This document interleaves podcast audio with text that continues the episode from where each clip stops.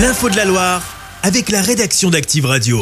À la une, 30 contrôles rien que sur les deux dernières semaines. Euh, Contre 50 sur toute l'année 2023, les opérations euh, de contrôle sur l'origine des produits dans les supermarchés ont bien augmenté dans la Loire. C'est l'une des conséquences de la mobilisation des agriculteurs et des annonces de Gabriel Attal. Et bien justement, Marny Poyer a pu suivre l'un de ces contrôles euh, du côté de l'intermarché de l'Orme. Donc là, on a demandé de vérifier l'origine France de la salade feuille de chêne.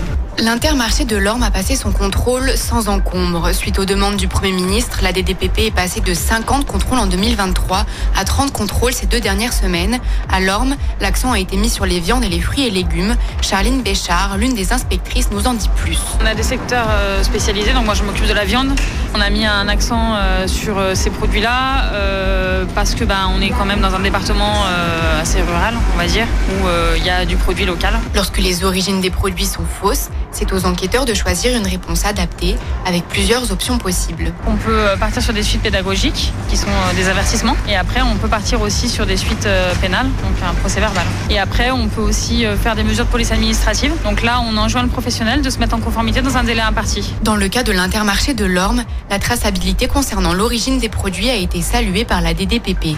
Et les infos sont à retrouver sur activeradio.com. C'est dans ce contexte que des lots de confits de canard ou encore des poudrillettes sont rappelés.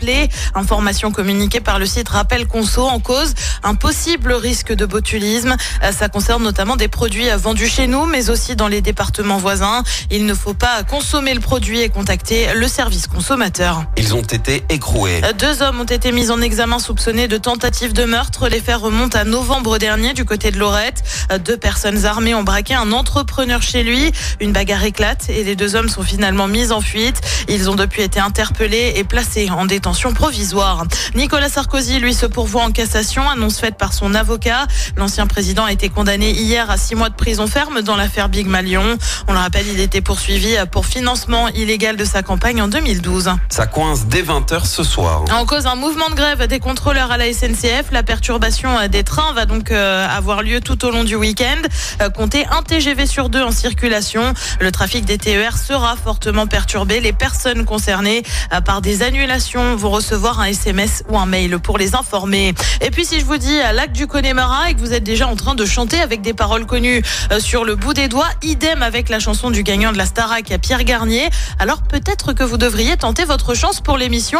Euh, N'oubliez pas les paroles sur France 2. La production recherche des candidats du côté de Firmini. Les infos pour participer, c'est là aussi à retrouver sur activeradio.com. Terre brûlée Après au vent des lames. d'un- Chaque semaine, vous êtes plus de 146 000 à écouter Active uniquement dans la Loire.